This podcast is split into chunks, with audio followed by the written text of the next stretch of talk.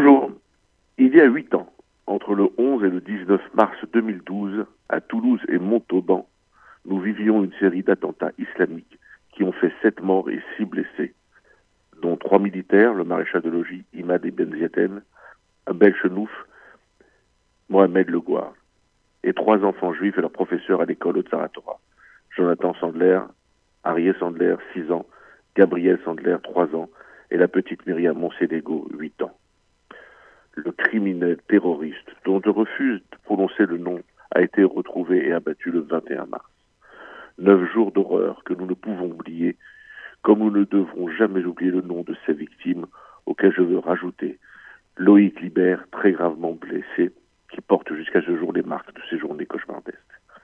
Je tenais à débuter mon billet par ce rappel. L'actualité de ces dernières semaines est centrée sur le développement de la pandémie au coronavirus et aux précautions plus qu'essentielles à prendre afin de participer, chacun à notre niveau, à freiner la diffusion de ce virus qui a déjà fait des milliers de victimes. Sans tomber dans la panique, il est important pour chacun d'entre nous de prendre au sérieux les consignes et précautions proposées. Seule une discipline exemplaire nous permettra de sortir de cette pandémie. Aussi, je vous invite à être chacun des acteurs de ce combat sanitaire. Des gestes essentiels ont été évoqués et il est important de les respecter. Le sérieux et l'application disciplinée de ces consignes ont montré des résultats, puisque la Chine, pays d'origine de ce virus, semble aujourd'hui en phase de rémission.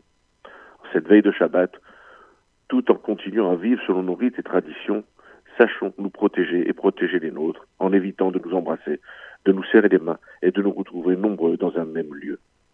Afin de garder notre côté optimiste, espérons qu'en Israël, qui a très vite agi de façon forte face au risque de diffusion du virus, les responsables politiques répondent favorablement à l'appel lancé par le Premier ministre Benjamin Netanyahu et auquel semble répondre positivement le chef de Carole Lavan, Benny de former au plus vite un gouvernement d'urgence d'union. C'est sur cette note positive que je veux terminer et vous souhaiter un Shabbat Shalom et une bonne santé.